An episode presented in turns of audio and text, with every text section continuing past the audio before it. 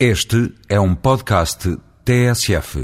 Vamos receber em média 10 milhões de euros por dia dos fundos comunitários. É uma verba assinalável. Mas será uma verba justa e compensatória pela abertura total do nosso mercado? Todas as experiências históricas de uniões económicas e monetárias nos mostram que o livre jogo das forças do mercado tende a tornar as regiões ricas ainda mais ricas e as pobres mais pobres. Nas nações, essa tendência é atenuada com a redistribuição feita pelos orçamentos de Estado. Na comunidade, devia ser feito pelo orçamento comunitário. Mas, ao contrário do que acontece com os orçamentos dos Estados, o orçamento comunitário, pela sua pequenez, não exerce uma função de redistribuição, como aliás lembrou este domingo a Comissária dos Fundos. Jacques Delors reconheceu e conseguiu algum reforço, mas ficou muito aquém do que propunha, pois teve a oposição dos grandes.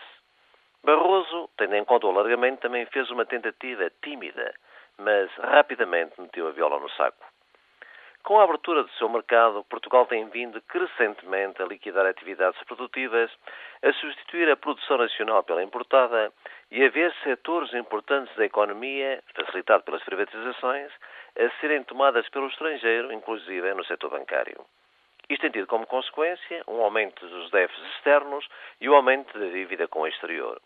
Assim, vamos receber em média 10 milhões por dia. Mas fica a saber o Sr. ouvinte que de janeiro até agosto, só dos lucros das empresas estrangeiras saíram do país por dia 7 milhões de euros. E se fizermos as contas, ou que sai de lucros, dividendos e juros do pagamento do endividamento externo líquido, chegamos aos 51 milhões de euros por dia. A concretização da coesão económica e social na União Europeia exige um aumento substancial do orçamento comunitário e dos fundos.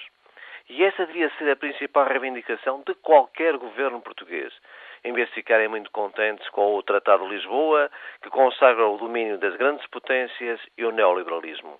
Na verdade, a manter-se o quadro atual, têm razão aqueles que nos países e regiões de economias mais débeis afirmam que a comunidade lhes dá o chouriço, mas que as grandes potências e as multinacionais lhes levam o porco.